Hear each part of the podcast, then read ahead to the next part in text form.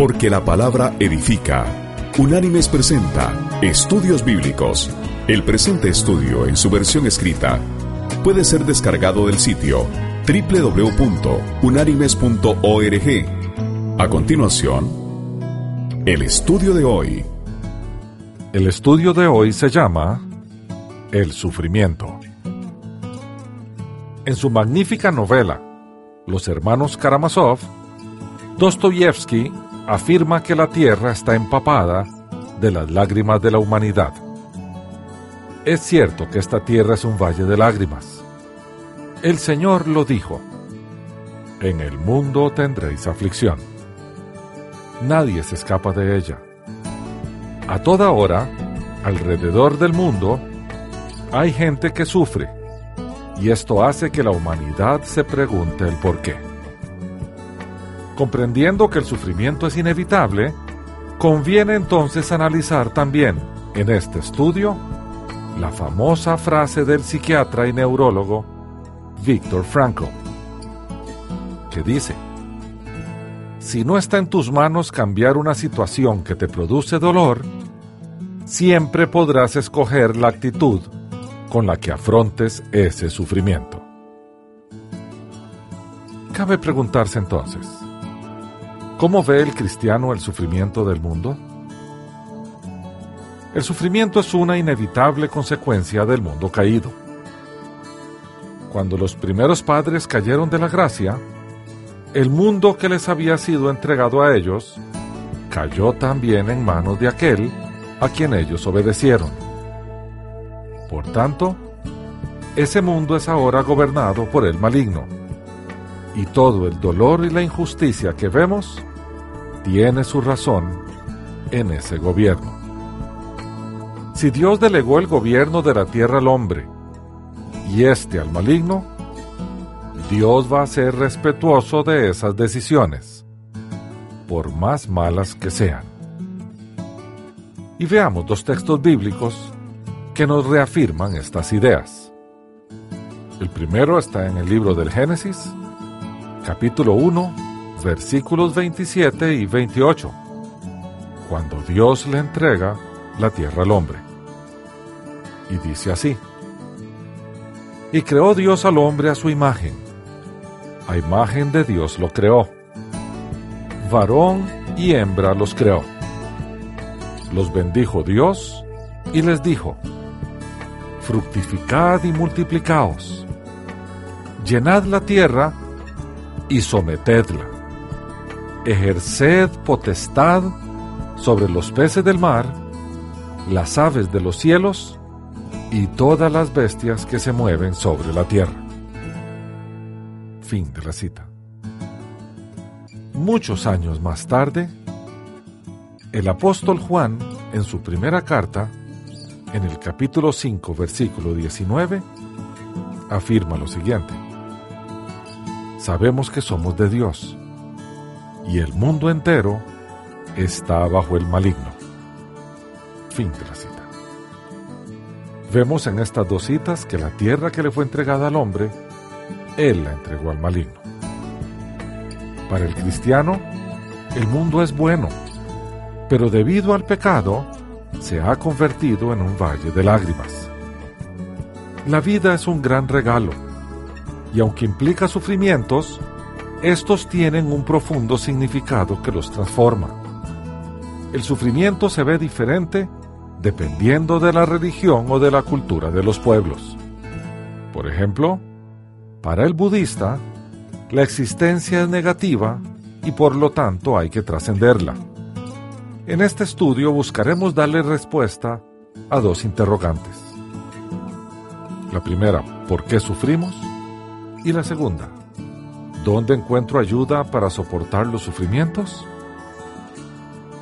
Procedamos entonces. Veamos las causas de los sufrimientos. Podríamos clasificar los sufrimientos en dos grandes secciones. Aquellos provocados por nosotros mismos y aquellos que nos han llegado sin haberlos provocado. Veamos los primeros. Los sufrimientos provocados por nosotros mismos. Estos sufrimientos provienen seguramente de nuestra naturaleza caída. En la caída de la gracia, nuestros primeros padres cambiaron una naturaleza hecha a imagen y semejanza de Dios por una naturaleza caída y egoísta. Este ser caído, cuya naturaleza hemos heredado, nos hace tomar decisiones y actitudes que nos traen dolor y sufrimiento. Para ampliar este tema de la conversión, ver el estudio de unánimes, salvación o condenación. Bien, continuemos. Para tratar con el dolor que nos persigue, eliminar los sufrimientos innecesarios o inútiles es el primer paso. Este es un tipo de sufrimiento que aunque es doloroso, no es necesario sufrirlo si la persona adopta una actitud apropiada hacia Dios y hacia la vida. Veamos entonces algunos factores que nos hacen sufrir. La vanidad.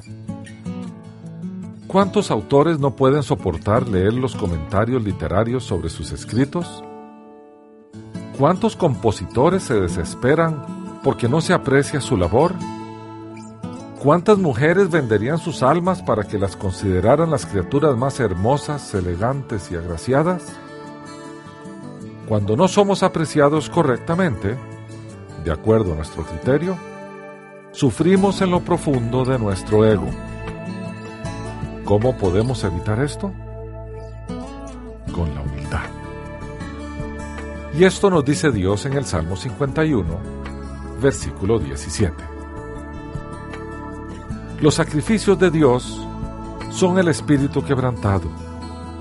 Al corazón contrito y humillado, no despreciarás tú, oh Dios. Fin de la cita. Y el profeta Isaías en su libro, en el capítulo 57, versículo 15, nos dice, Porque así dijo el alto y sublime, el que habita la eternidad y cuyo nombre es el Santo. Yo habito en la altura y la santidad, pero habito también con el quebrantado y humilde de espíritu, para reavivar el espíritu de los humildes y para vivificar el corazón de los quebrantados. Es increíble el número de sufrimientos que la persona humilde no experimenta debido a la gracia de Dios la cual le ha ayudado a sobreponerse a su narcisismo.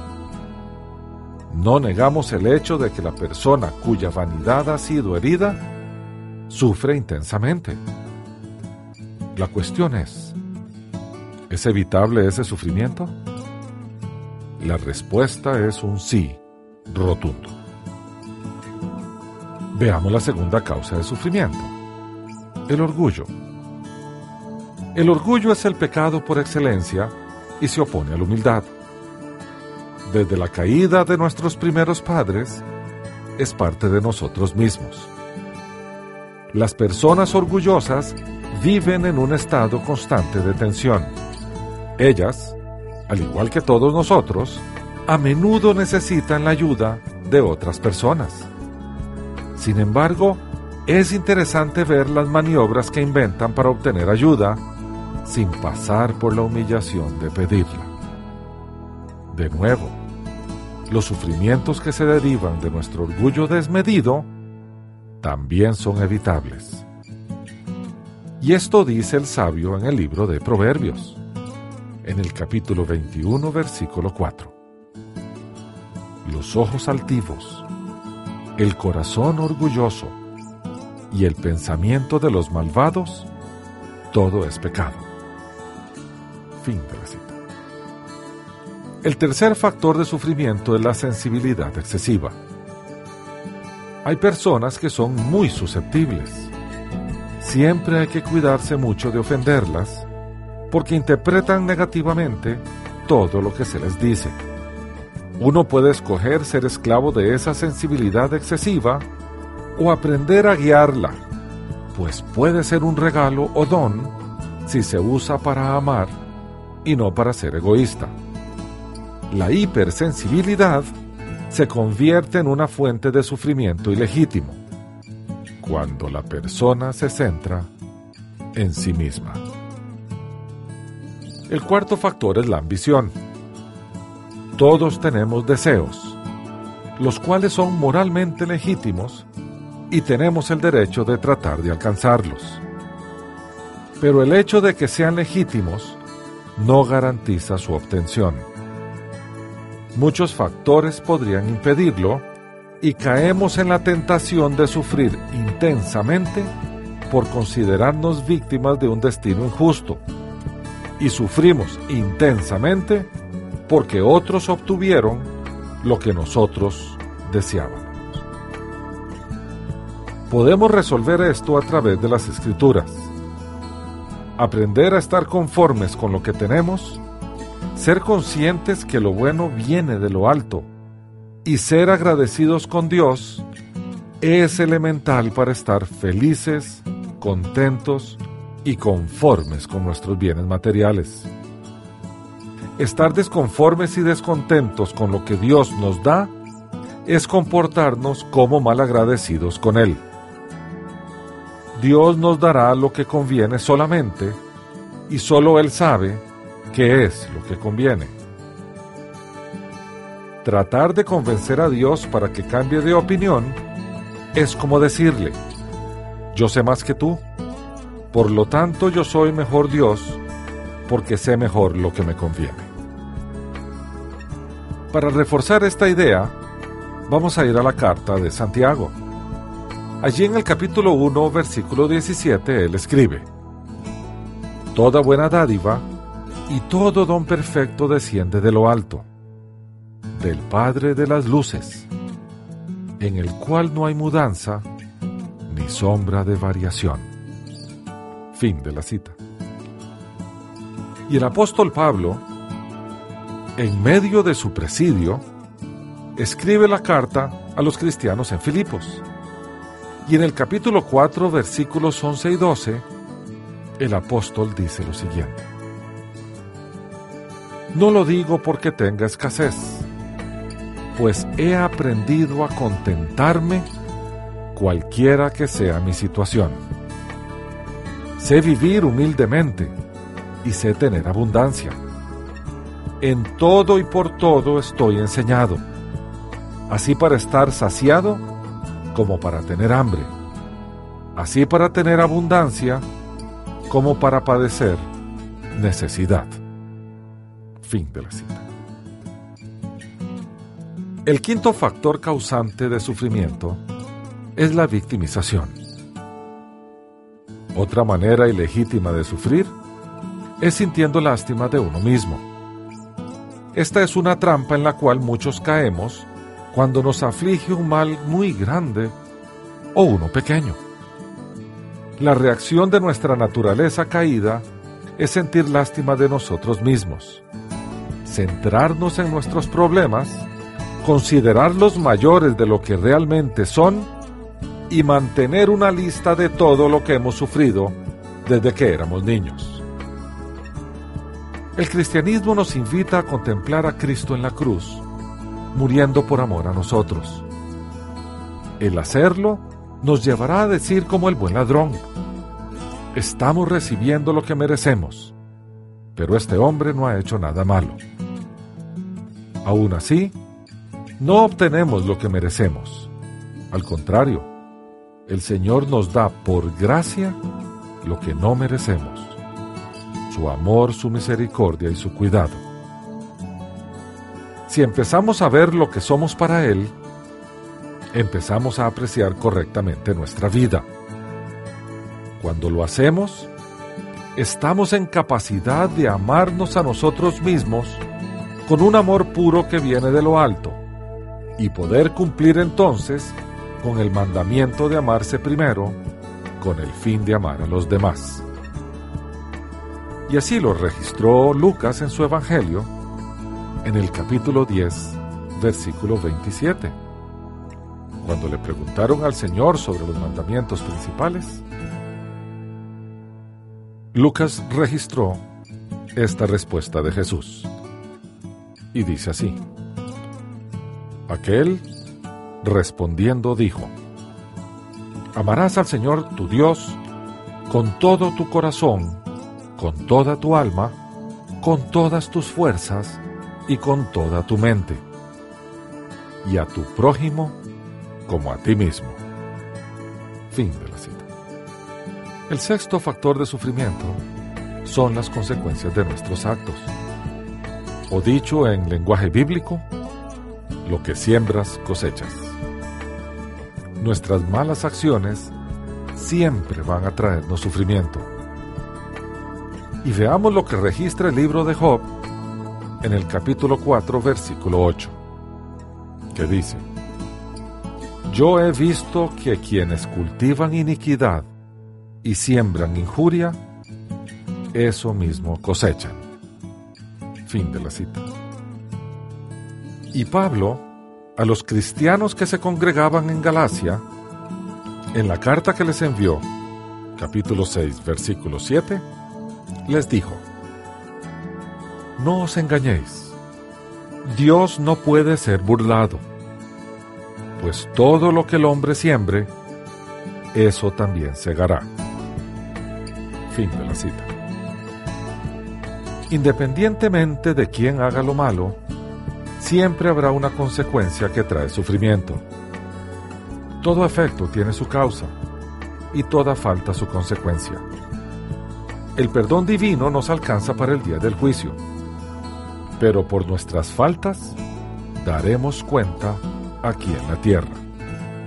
Faraón ahogó a los niños de Israel y Dios ahogó el ejército egipcio en el Mar Rojo. Judas traicionó a Jesús para que le colgaran en un madero, y Judas mismo fue y se ahorcó en un árbol. Saúl intentó matar a David con la espada, y él mismo murió por la espada. Por tanto, sepamos bien que de lo malo que hagamos, recibiremos el pago justo. No hay escape. De lo que siembras, cosechas. Por lo tanto, los sufrimientos provocados nos roban nuestras energías hasta tal punto que ya no tenemos las fuerzas para sobrellevar los sufrimientos no provocados. Veamos entonces sufrimientos no provocados. Hay hechos que nos causan mucho sufrimiento y que escapan a nuestro control. La pregunta aquí no es si estos eventos van a ocurrir, sino ¿qué voy a hacer ¿Y cómo voy a administrar mis sentimientos cuando ocurran? Nos ayuda mucho a sobrellevar los sufrimientos no provocados el saber que podemos ir a Dios a buscar fuerza y paz. Preguntar constantemente por qué no lleva a ningún lugar, porque obtener respuesta a esa pregunta está más allá de la comprensión humana.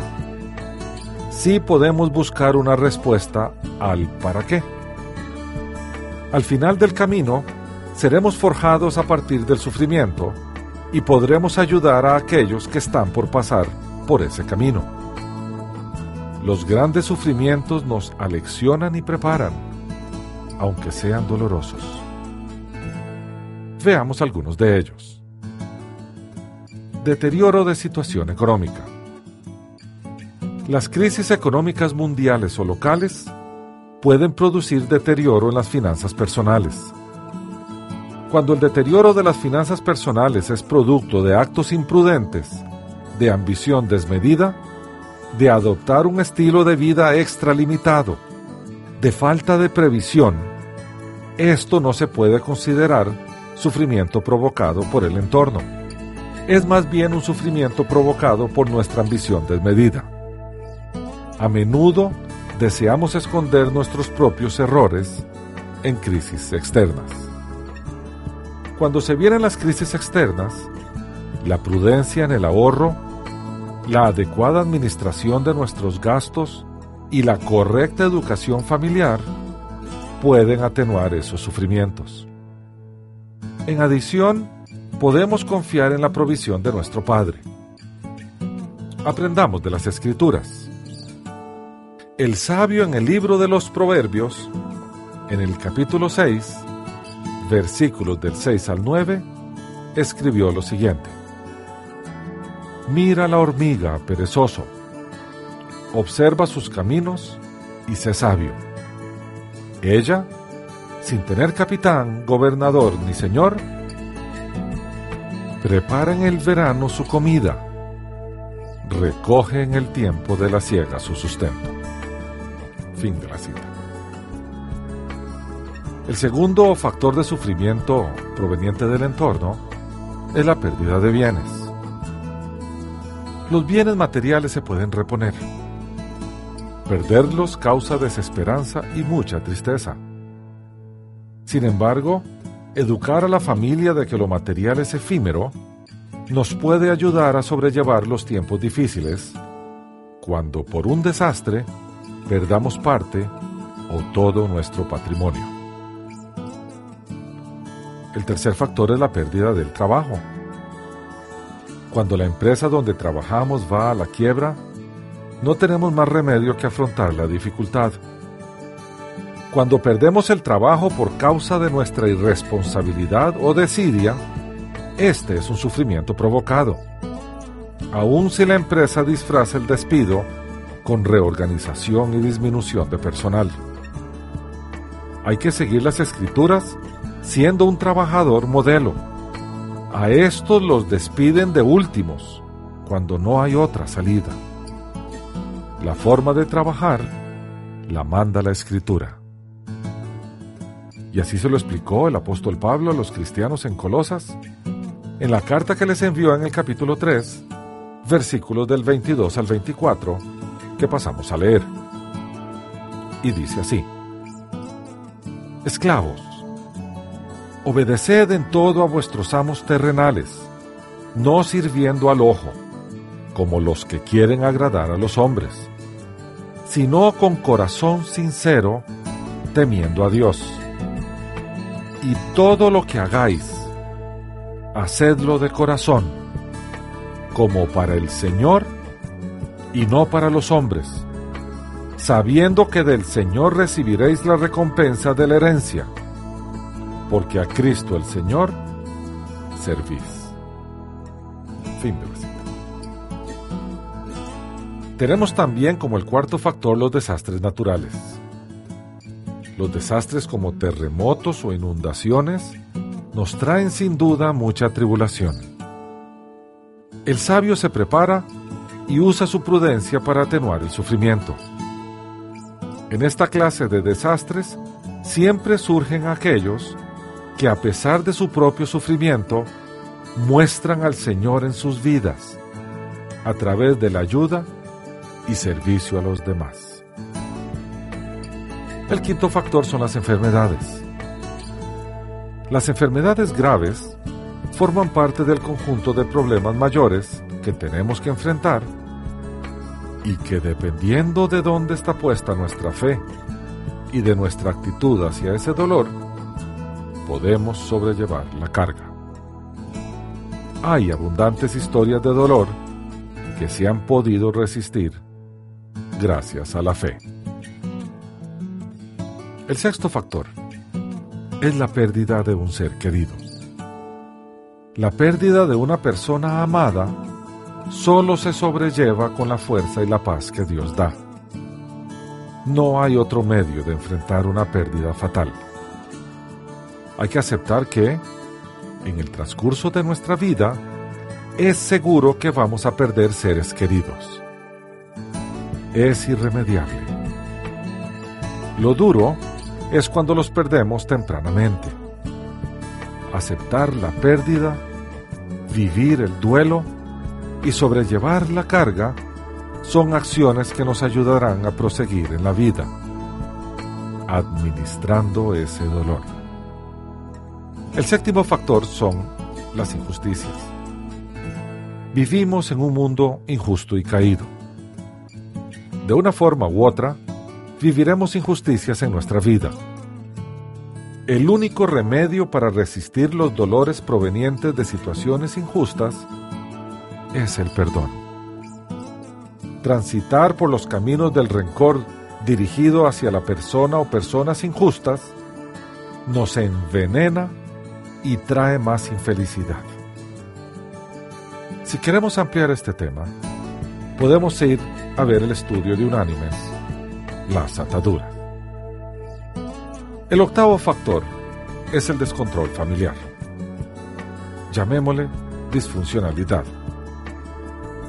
Las familias disfuncionales tienden a heredar casi que genéticamente las disfuncionalidades y estas traen muchos sufrimientos.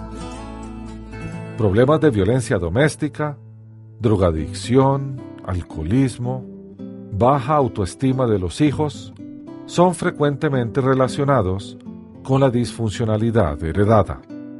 Solo naciendo de nuevo se puede hacer un nuevo yo. A partir de ese acontecimiento, el Señor nos acompañará en el proceso de crecimiento de ese nuevo bebé, ayudándonos con su iglesia, o sea, con la comunidad de creyentes. Allí podemos romper con esas cadenas de desgracia. Dentro de la iglesia hay abundancia de consejeros y psicólogos que nos pueden acompañar en ese proceso. Salir de la disfuncionalidad y de sus consecuencias no es simple. Se requiere de ayuda profesional y de una entrega familiar al Señor. Cambiar valores y replantear conductas es sumamente complejo.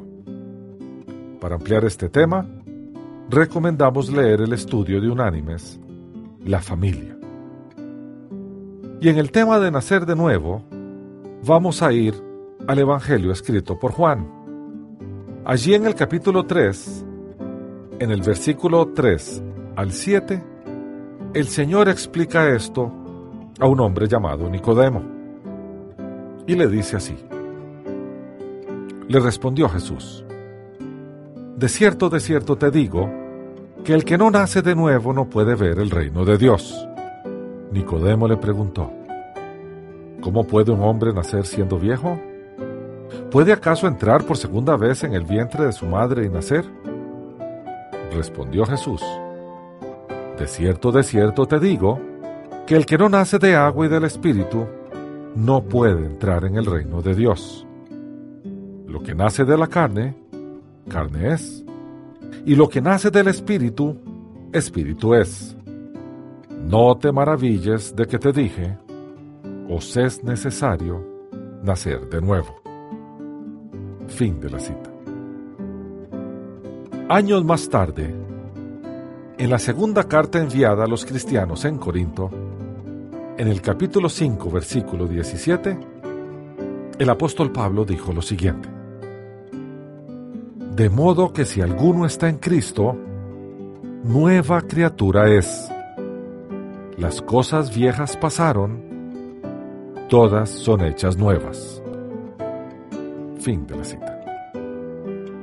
Otro factor sufrimiento es el nacimiento en pobreza. Aquí tenemos que hacer una explicación un poquito más profunda porque ni la riqueza ni la pobreza tienen virtud o desgracia per se. En nuestro mundo caído siempre habrá riqueza y pobreza. Una se deriva de la otra. En el mundo hay abundantes recursos para que no hayan pobres. También hay abundancia de egoísmo y ambición como para que los pobres existan. Eso no se va a remediar hasta que el Señor venga. Jesús mismo lo afirmó en el Evangelio de Mateo, en el capítulo 26, en el versículo 11 donde él dijo, Porque siempre tendréis pobres con vosotros, pero a mí no siempre me tendréis. Fin de la cita. Por tanto, cada uno viva de forma agradecida, como Pablo le dijo a la iglesia en Filipos, en el capítulo 4, versículo 11. No lo digo porque tenga escasez, pues he aprendido a contentarme, cualquiera que sea mi situación. Fin de la cita. El apóstol no permitía perder la paz ni la felicidad por el hecho de tener o no tener bienes materiales. La prosperidad verdadera no viene de los bienes materiales, viene de lo alto. Y recomendamos leer el estudio de Unánimes, La prosperidad verdadera. Otro factor que no podemos controlar es el nacimiento con discapacidad. Alrededor de estas situaciones tan difíciles, se hacen afirmaciones inapropiadas y equivocadas. Los porqués de las discapacidades están más allá de la sabiduría humana. Nos corresponde a nosotros darle a estas personas todos los recursos que estén a nuestro alcance para que su vida alcance plenitud y proveer anticipadamente para ellos para cuando el Señor nos llame. Otro factor externo es la infidelidad. La infidelidad en todas sus formas trae dolor. Aunque la resolvamos, queda en nuestro ser un sentimiento de desprecio hacia nosotros y de disminución de valor.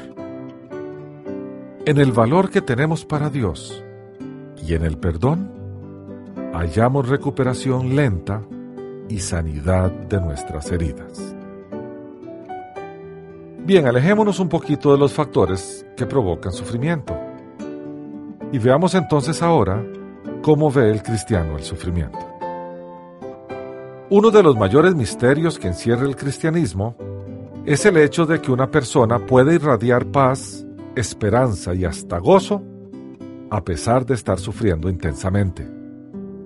El ejemplo fue el apóstol Pablo, que mientras estaba preso en Roma, le escribió a los cristianos en Filipos.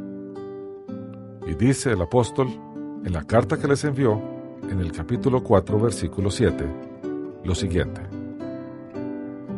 Y la paz de Dios, que sobrepasa todo entendimiento, guardará vuestros corazones y vuestros pensamientos en Cristo Jesús. Cinco versículos más adelante, el apóstol Pablo afirma, Todo lo puedo en Cristo que me fortalece. Fin de la cita. Podemos entender un poco de este misterio cuando nos damos cuenta que el cristianismo le ha dado un significado especial al sufrimiento. Y ese mensaje es tan maravilloso que nos da un testimonio de la divinidad que fundó el cristianismo. ¿Qué otra religión nos invita a adorar a Dios y a reconocer como Dios a un ser que se encarnó, vivió entre los hombres, fue condenado a muerte, sufrió dolores agonizantes y murió crucificado bajo el más terrible tormento? Él era verdaderamente el hombre de dolores. Como dijo el profeta Isaías en su famoso capítulo 53 de su libro, despreciado y rechazado por los hombres, familiarizado con el dolor. El Buda enseñó el arte de escapar del sufrimiento. Mahoma gozó de fama y de reconocimiento. Cristo nos ofrece la cruz. Es a través de ella que nos hemos salvado y debemos de abrazarla si queremos compartir la gloria de Cristo. Humanamente, es imposible que nos atraiga una fe que predique el sufrimiento, la renuncia, la humildad y el morir a uno mismo. Eso fue exactamente lo que pidió el Señor y lo registró Lucas en su Evangelio en el capítulo 9, versículo 23, que dice, y decía a todos, si alguno quiere venir en pos de mí, niéguese a sí mismo, tome su cruz cada día y sígame. Fin de la cita. La historia del cristianismo nos revela que millones de personas a través de todos los siglos lo han abandonado todo para seguir a Cristo. Esto no es masoquismo, sino un misterio, el misterio de amor, porque Dios es amor y su amor es tan grande que Cristo escogió sufrir y morir para salvar de la condenación eterna a la humanidad pecadora. Y así lo dice Pablo en la carta que le envió a la iglesia en Filipos, en el capítulo 2, versículos del 5 al 8. A este texto, muchos le han llamado el canto del siervo y dice así, Haya pues en vosotros este sentir que hubo también en Cristo Jesús. Él, siendo en forma de Dios, no estimó el ser igual a Dios como cosa que aferrarse, sino que se despojó a sí mismo, tomó la forma de siervo y se hizo semejante a los hombres. Más aún, hallándose en la condición de hombre, se humilló a sí mismo, haciéndose obediente hasta la muerte y muerte de cruz. Fin de la cita. Entonces, ¿cómo ve el cristiano el sufrimiento propio antes de su entrega al Señor? Independientemente de las causas que ocasionan el sufrimiento de una persona antes de su entrega al Señor, Dios mismo tomará las acciones necesarias para que el incrédulo llegue a Él. En términos generales, las aflicciones que no podemos manejar nos vuelven nuestro rostro al Señor. Es una verdad indiscutible que cuando estamos bien no necesitamos a nadie, mucho menos a Dios. Es cuando entramos en dificultades y después de haberlo intentado todo, que como último recurso, decidimos volvernos al único Dios que nos puede sacar del embrollo. Dios así lo sabe y se vale de nuestra desesperación para que a través de la tristeza lleguemos al arrepentimiento. Y es a través de éste que adquirimos conciencia de nuestro pecado y de nuestra necesidad de un Salvador. Y es a través de la cruz que ese Salvador se nos revela. Y así se lo explicó Pablo a los cristianos en Corinto. En la segunda carta que les envió en el capítulo 7, del versículo 9 al 10, les dijo, Ahora me gozo, no porque hayáis sido entristecidos, sino porque fuisteis entristecidos para arrepentimiento, porque habéis sido entristecidos según Dios, para que ninguna pérdida padecierais por vuestra parte. La tristeza que es según Dios produce arrepentimiento para salvación, de la cual no hay que arrepentirse pero la tristeza del mundo produce muerte. Fin de la cita. Entonces, ¿quién provoca el sufrimiento? El Señor nos dijo en el Evangelio de Juan capítulo 16 versículo 33 lo siguiente. Estas cosas os he hablado para que en mí tengáis paz. En el mundo tendréis aflicción, pero confiad, yo he vencido al mundo. Fin de la cita. A menudo los hombres acusan a Dios, su Creador, de ser el responsable por los sufrimientos de este mundo. La realidad del sufrimiento parece ser uno de los obstáculos más grandes a la creencia en la existencia de Dios. Cuando una persona se enfrenta al sufrimiento intenso, pregunta, ¿cómo es posible que un Dios que es infinitamente bueno y poderoso pueda permitir tales torturas? La fe, sin embargo, puede darnos luz en este asunto. La Biblia nos dice claramente que el sufrimiento entró al mundo como consecuencia del pecado cometido por nuestros primeros padres. Antes de esto, nuestros ancestros vivían en un paraíso terrenal, del cual fueron expulsados como resultado de su desobediencia motivada por el orgullo. El sufrimiento es solo una de las consecuencias de la caída de la gracia. Nuestro intelecto se ha oscurecido y debido a esto podría malinterpretar su significado. La tentación de culpar a Dios de todos nuestros problemas es un ejemplo de esto, pues le echamos la culpa a otro y no reconocemos la nuestra. Adán le echó la culpa a Eva, y Eva le dijo a Dios que la serpiente la tentó. Ahora nosotros, pobres criaturas medio ciegas, a menudo culpamos a nuestro Creador. El filósofo de la antigüedad, Platón, dijo que no se debe culpar por el mal a la divinidad, la cual es buena. Su postura prueba que a pesar de que el intelecto humano ha sido oscurecido por el pecado, si permanece reverente y continúa buscando la verdad, es capaz de percibir la falsedad de escapar toda responsabilidad moral echándole la culpa a Dios. Veamos factores que nos ayudan a entender esta idea. Primero, el mundo caído. ¿Por qué Jesús nos asegura que en el mundo tendremos aflicción? Él nos promete que nos dará paz para enfrentar tales aflicciones, pero también nos asegura que éstas vendrán. El creyente transita por un mundo caído que es administrado por las tinieblas.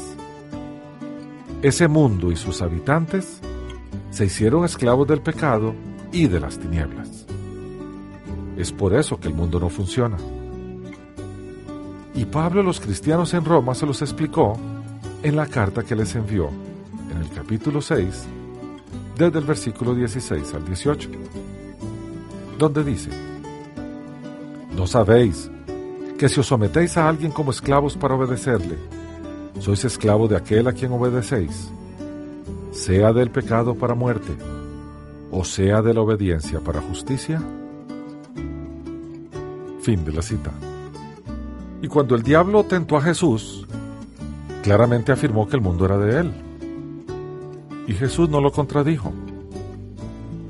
Veamos cómo nos narra eso Lucas en su Evangelio, en el capítulo 4, versículos 5 y 6, que dice, Y le llevó el diablo a un alto monte, y le mostró en un momento todos los reinos de la tierra.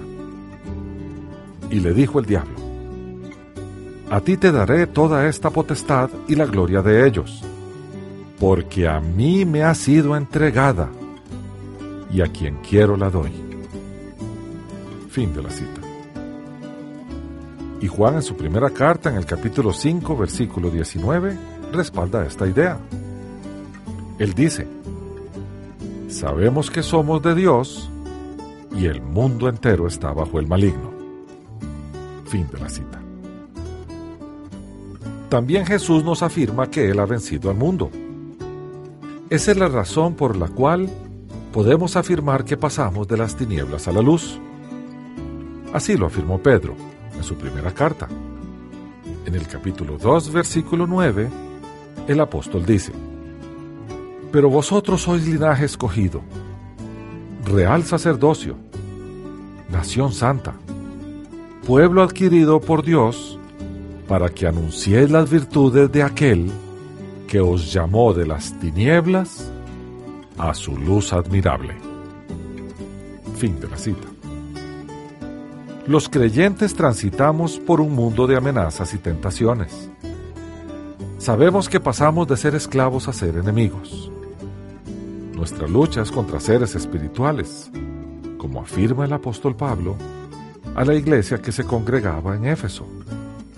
En la carta que les envió en el capítulo 6, versículo 12, el apóstol afirma, porque no tenemos lucha contra carne y sangre, sino contra principados, contra potestades, contra los gobernadores de las tinieblas de este mundo, contra huestes espirituales de maldad en las regiones celestes. Fin de la cita. No somos ciudadanos de este mundo. Estamos de paso y no pertenecemos a él. Por tanto, el mundo y sus dominadores de seguro nos afligirán. Pedro en su primera carta, en el capítulo 2, versículo 11, afirmó lo siguiente. Amados, yo os ruego, como extranjeros y peregrinos, que os abstengáis de los deseos carnales que batallan contra el alma. Fin de la cita. Entonces, ¿cuál es el propósito del sufrimiento cristiano? Bueno, Vamos a tomar como ejemplo a los cristianos primitivos que vivían en Tesalónica. Ellos padecieron muchísimo y aún así fueron ejemplos de amor y de solidaridad. Sin duda, detrás de sus privaciones y dolores, el Señor estaba construyendo una iglesia sólida y solidaria. Esto les escribió Pablo en la segunda carta que les envió, en el capítulo 1, versículos del 4 al 8, que dice, Tanto es así que nosotros mismos nos gloriamos de vosotros en las iglesias de Dios, por vuestra paciencia y fe en todas vuestras persecuciones y tribulaciones que soportáis. Esto es demostración del justo juicio de Dios, para que seáis tenidos por dignos del reino de Dios, por el cual asimismo padecéis. Es justo delante de Dios pagar con tribulación a los que os atribulan, mientras que a vosotros, los que sois atribulados, daros reposo junto con nosotros, cuando se manifieste el Señor Jesús desde el cielo con los ángeles de su poder, en llama de fuego, para dar retribución a los que no conocieron a Dios ni obedecen al Evangelio de nuestro Señor Jesucristo. Fin de la cita. En el versículo anterior hay un texto que nos ayuda a entender algo. El sufrimiento nos ayuda a crecer. Y dice así. Debemos siempre dar gracias a Dios por vosotros, hermanos, como es digno. Por cuanto vuestra fe va creciendo y el amor de todos y cada uno de vosotros abunda para con los demás. Fin de la cita. Aquellos cristianos en Tesalónica estaban sufriendo tribulaciones y persecuciones. Sin embargo, esto no era un impedimento para crecer en la fe y en el amor.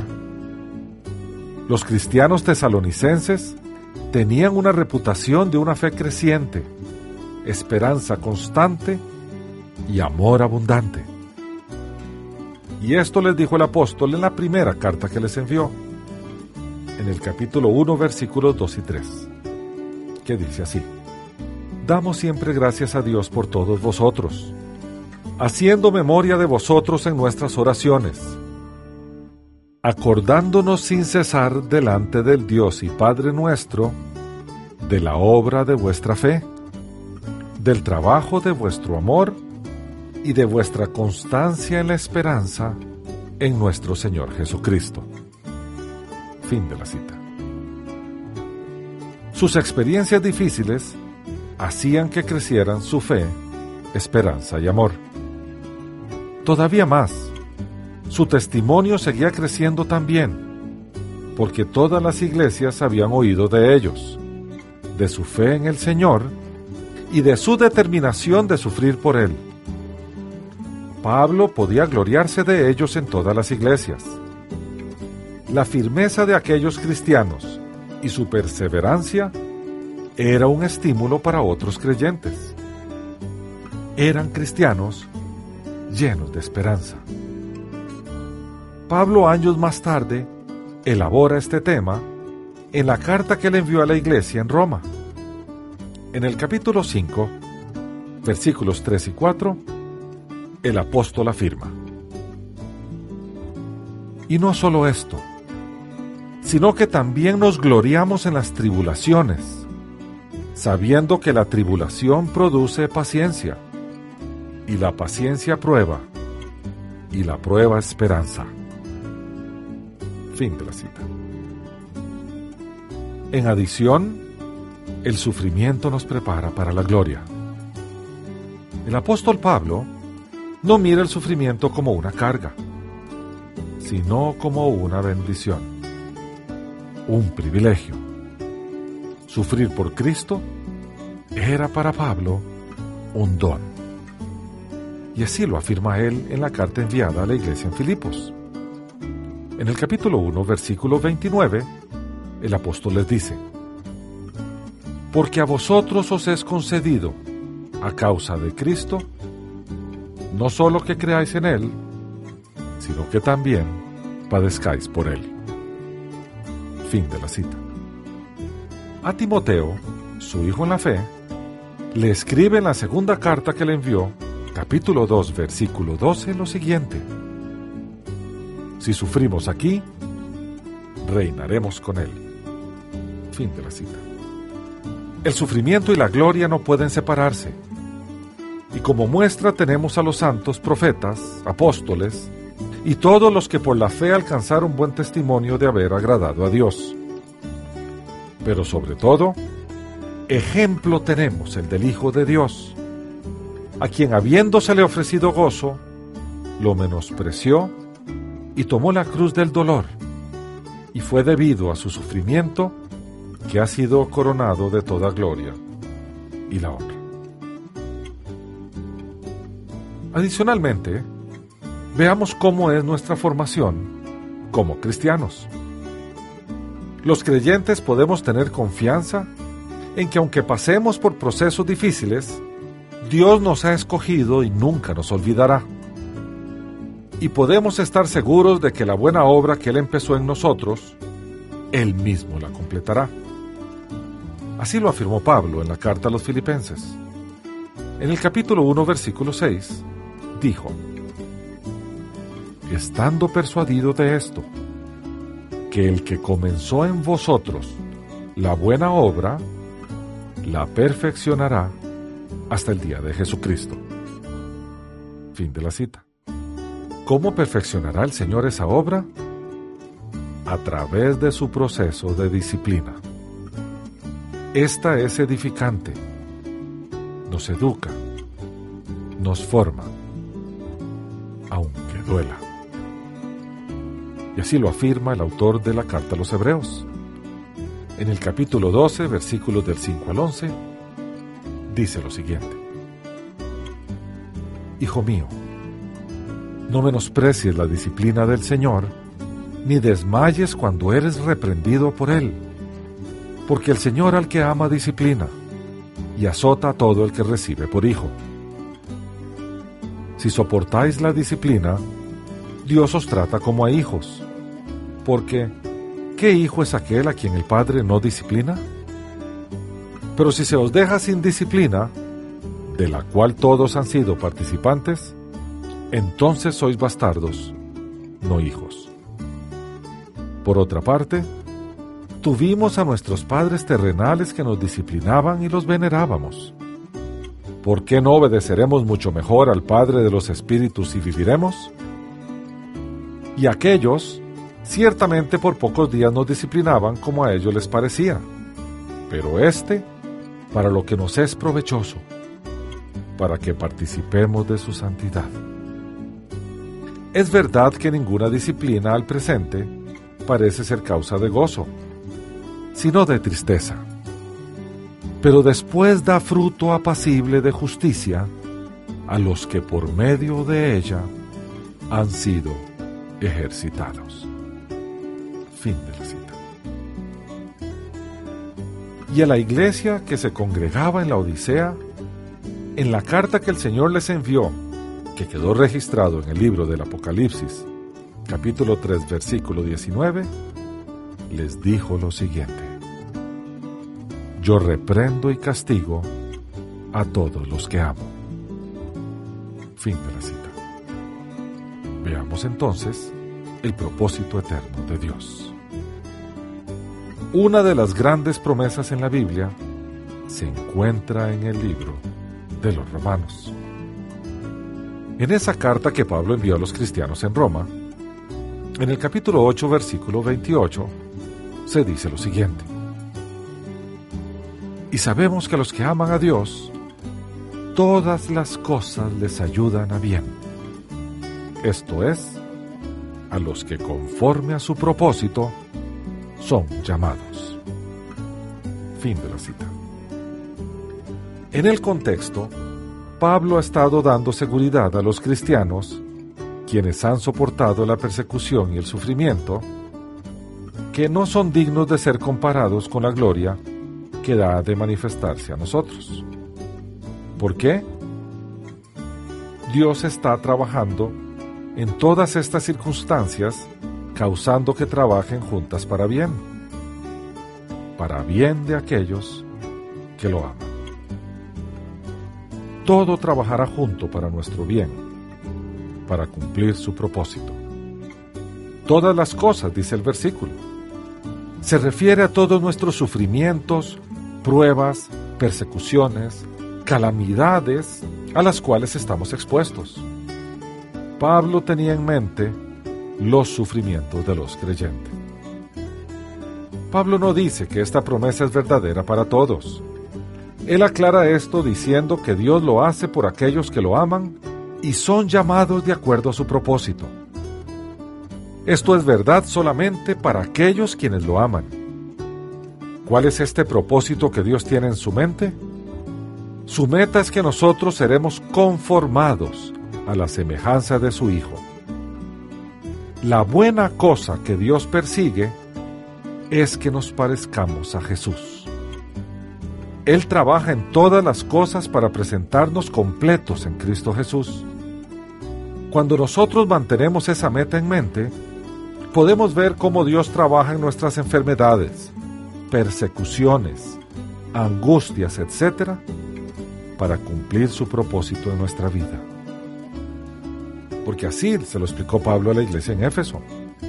En la carta que les envió en el capítulo 4, versículo 13, el apóstol les dijo, hasta que todos lleguemos a la unidad de la fe y del conocimiento del Hijo de Dios, al hombre perfecto, a la medida de la estatura de la plenitud de Cristo. Fin de la cita. El apóstol Pablo nos dice que todas las cosas que nos han ocurrido a nosotros, o posiblemente pueden ocurrirnos, son ordenadas y controladas por el Señor, porque su eterno propósito será cumplido a través de nosotros y para su gloria. Incluso las peores cosas que podemos imaginar son usadas por Dios para conformarnos a la semejanza de Cristo. La mayoría de las veces, nosotros no vemos que todo esto trabaja para nuestro bien hasta que todo esté hecho. Y tal vez años más tarde, vemos en retrospectiva lo necesario que fue que atravesáramos por esos sufrimientos con tal de cumplir con el propósito establecido por Dios. Los creyentes debemos tener bien claro lo siguiente. No hay nada que pueda venir a nuestras vidas que pueda vencer los propósitos de Dios. Nada.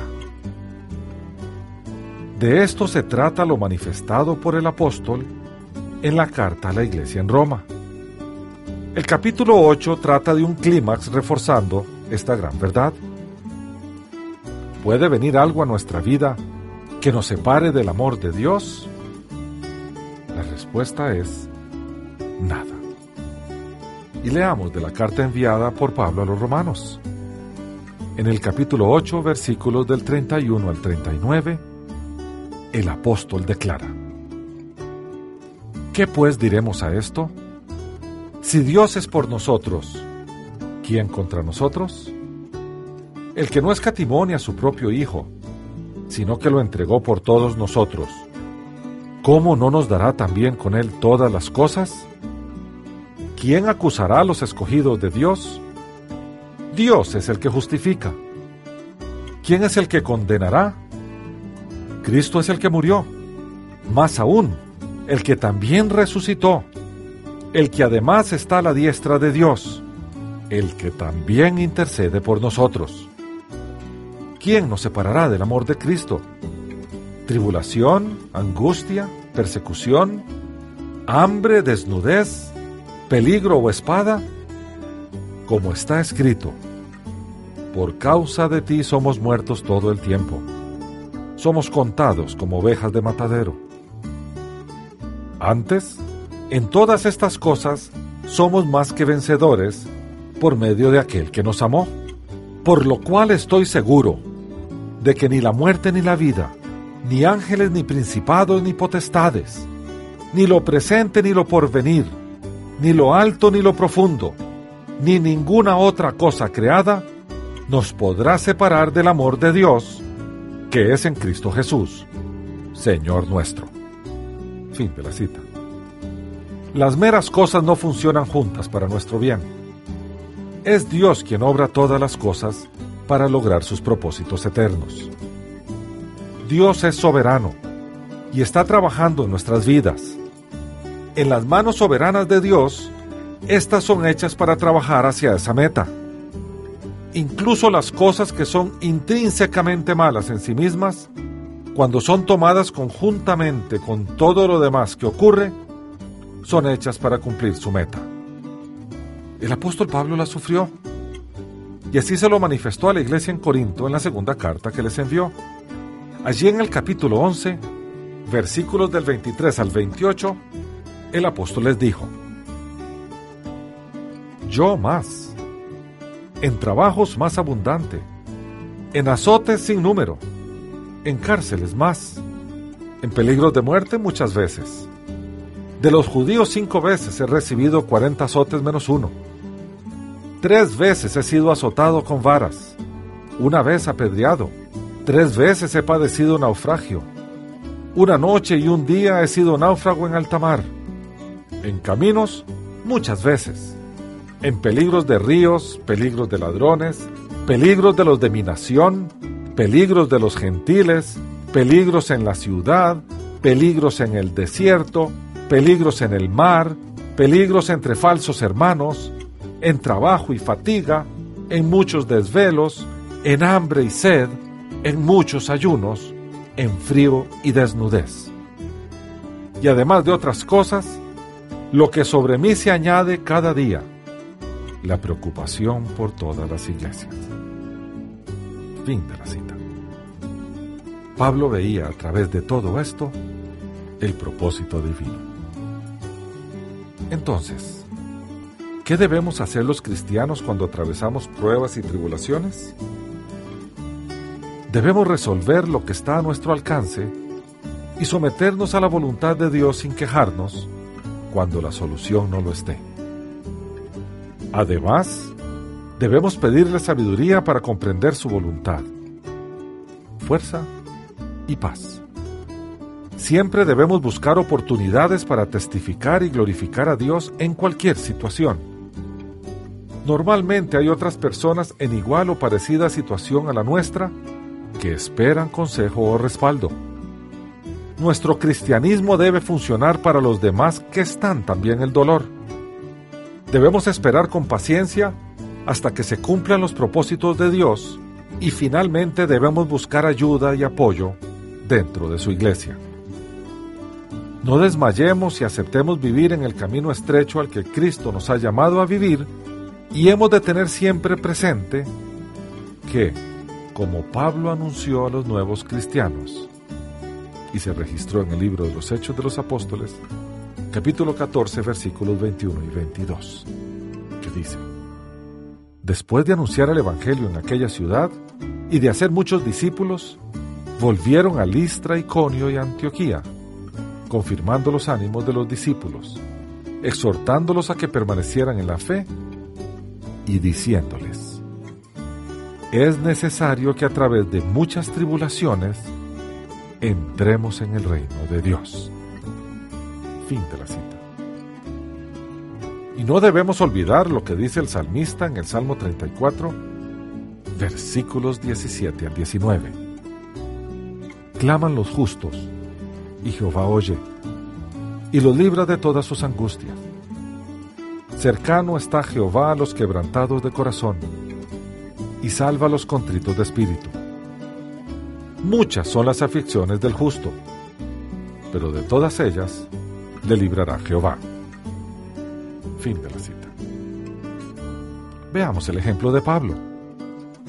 La vida del apóstol Pablo representa la vida de una perla.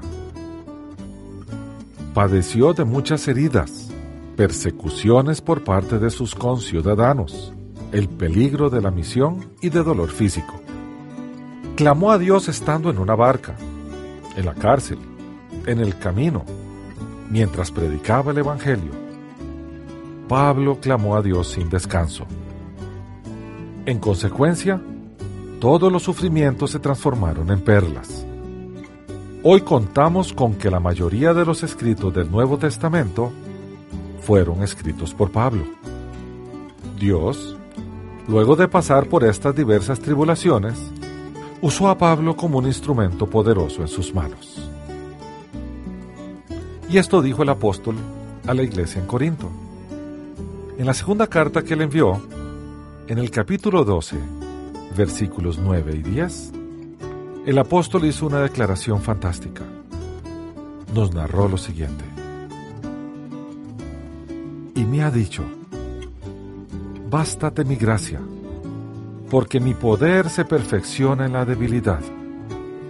Por tanto, de buena gana me gloriaré más bien en mis debilidades, para que repose sobre mí el poder de Cristo. Por lo cual, por amor a Cristo me gozo en las debilidades, en afrentas, en necesidades, en persecuciones, en angustias.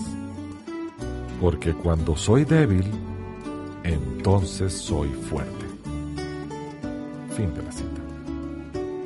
Si Dios quiere usarnos, nos hará pasar o permitirá que pasemos por fuego, agua, tribulaciones y momentos difíciles para formar en nosotros un carácter firme en la fe del Señor, fuerte como el diamante y la perla, valioso como el oro. Y esto escribió Pedro en su primera carta. En el capítulo 1, versículos 6 y 7 dice, Por lo cual vosotros os alegráis, aunque ahora por un poco de tiempo, si es necesario, tengáis que ser afligidos en diversas pruebas para que sometida a prueba vuestra fe, mucho más preciosa que el oro, el cual, aunque perecedero se prueba con fuego, sea hallada en alabanza, gloria y honra cuando sea manifestado Jesucristo. Fin de la cita. Y Santiago en su carta en el capítulo 1, en los versículos del 2 al 4 dice, Hermanos míos, Gozaos profundamente cuando os halléis en diversas pruebas, sabiendo que la prueba de vuestra fe produce paciencia. Pero tenga la paciencia su obra completa, para que seáis perfectos y cabales, sin que os falte cosa alguna. Fin de la cita. Así como en la naturaleza hay día de sol y de lluvia, día nublado y de viento, también en nuestra vida cotidiana Habrá día de sosiego o gozo, pero también hay día de tribulaciones y de sufrimiento, en donde el Señor estará trabajando, formando en nosotros un carácter maduro. Entonces, ¿cómo ser triunfadores sobre el sufrimiento? El tema del sufrimiento, pese a que es una realidad de vida, no deja de confundirnos. ¿Cuáles sufrimientos nos buscamos nosotros mismos como resultado de nuestras conductas? ¿Cuáles son inevitables? ¿Por qué nos vienen los inevitables? ¿Dónde está Dios en esto? Son preguntas frecuentes y obligadas. Al final del camino, debemos ir a las escrituras y buscar allí qué nos dice Dios en términos de vencer sobre los sufrimientos. Y lo primero que hay que hacer es poner los ojos en el Señor. No debemos desviar nuestros ojos del Señor. Es allí donde encontramos fuerza, gozo, paz y sabiduría para enfrentar los días malos. Y el autor del libro de los Hebreos, en el capítulo 12, versículos 1 y 2, dice lo siguiente. Por tanto, nosotros también, teniendo en derredor nuestro tan grande nube de testigos, despojémonos de todo peso y del pecado que nos asedia y corramos con paciencia la carrera que tenemos por delante, puestos los ojos en Jesús, el autor y consumador de la fe, el cual por el gozo puesto delante de él, sufrió la cruz, menospreciando el oprobio, y se sentó a la diestra del trono de Dios. Fin de la cita. Lo segundo que debemos hacer es depositar nuestras cargas sobre sus hombros una vez que pusimos nuestros ojos en Jesús, Él nos invita a que depositemos nuestras cargas y sufrimientos sobre sus hombros. Solo así podremos resistirlos. Así lo registra Mateo en su Evangelio. En el capítulo 11, versículos del 28 al 30, dice el Señor, Venid a mí todos los que estáis trabajados y cargados, y yo os haré descansar. Llevad mi yugo sobre vosotros, y aprended de mí que soy manso y humilde de corazón, y hallaréis descanso para vuestras almas, porque mi yugo es fácil y ligera mi carga. Fin de la cita. Lo tercero que debemos hacer es proseguir adelante, olvidándonos del pasado. Después de depositar nuestras cargas en Él, no debemos volver a ver para atrás y quedarnos viviendo en un pasado sufriente. La restauración en el Señor nos lleva a dejar atrás nuestro pasado, a poner nuestra mano en el arado y ver hacia adelante. No se puede hacer un surco recto en la tierra si se está viendo para atrás. Así nos lo dice el Señor en el Evangelio de Lucas, en el capítulo 9, versículo 62, que dice, Ninguno que habiendo puesto su mano en el arado mira hacia atrás, es apto para el reino de Dios. Fin de la cita. Así podremos correr la carrera de la fe, cumplir el propósito divino y llegar al final, donde nos espera nuestra corona de justicia que Dios nos tiene reservada. Pablo, después de una vida de mucho sufrimiento en el Señor, pero de mucho éxito en Él, nos dice que el pasado debe quedar atrás. Debemos ver hacia adelante donde está nuestra esperanza. Él le dijo esto a los filipenses en la carta que les envió en el capítulo 3, versículos del 10 al 14. ¿Qué dice? Quiero conocerlo a Él y el poder de su resurrección y participar de sus padecimientos hasta llegar a ser semejante a Él en su muerte, si es que en alguna manera logro llegar a la resurrección de entre los muertos. No que lo haya alcanzado ya, ni que sea perfecto, sino que prosigo, por ver si logro hacer aquello para lo cual fui también asido por Cristo Jesús. Hermanos, yo mismo no pretendo haberlo alcanzado ya, pero una cosa hago, olvidando ciertamente lo que queda atrás y extendiéndome a lo que está delante, prosigo a la meta, al premio del supremo llamamiento de Dios en Cristo Jesús. Fin de la cita. Y entonces el Señor dirá, como quedó registrado en el libro del profeta Jeremías, en el capítulo 17, versículos 7 y 8, que dice, Bendito el hombre que confía en Jehová, cuya confianza está puesta en Jehová, porque será como el árbol plantado junto a las aguas, que junto a la corriente echará sus raíces. No temerá cuando llegue el calor, sino que su hoja estará verde. En el año de sequía no se inquietará, ni dejará de dar fruto. Hasta aquí el estudio de hoy. El presente estudio está basado parcialmente en el ensayo El cristianismo y el misterio del sufrimiento de la doctora Alice von Hildenbrand. En mensaje de Manuel Salvador de la Iglesia de Cristo en Sevilla, en el estudio del sufrimiento del website enpaz.com y en mensaje sobre el sufrimiento de Will Pounds, traducido por Katia Blandín. Las citas de las Escrituras son tomadas de la Biblia Reina Valera, revisión 1995. Unánimes presentó Estudios Bíblicos, porque lámpara a mis pies es tu palabra y lumbrera en mi camino. Que Dios te bendiga.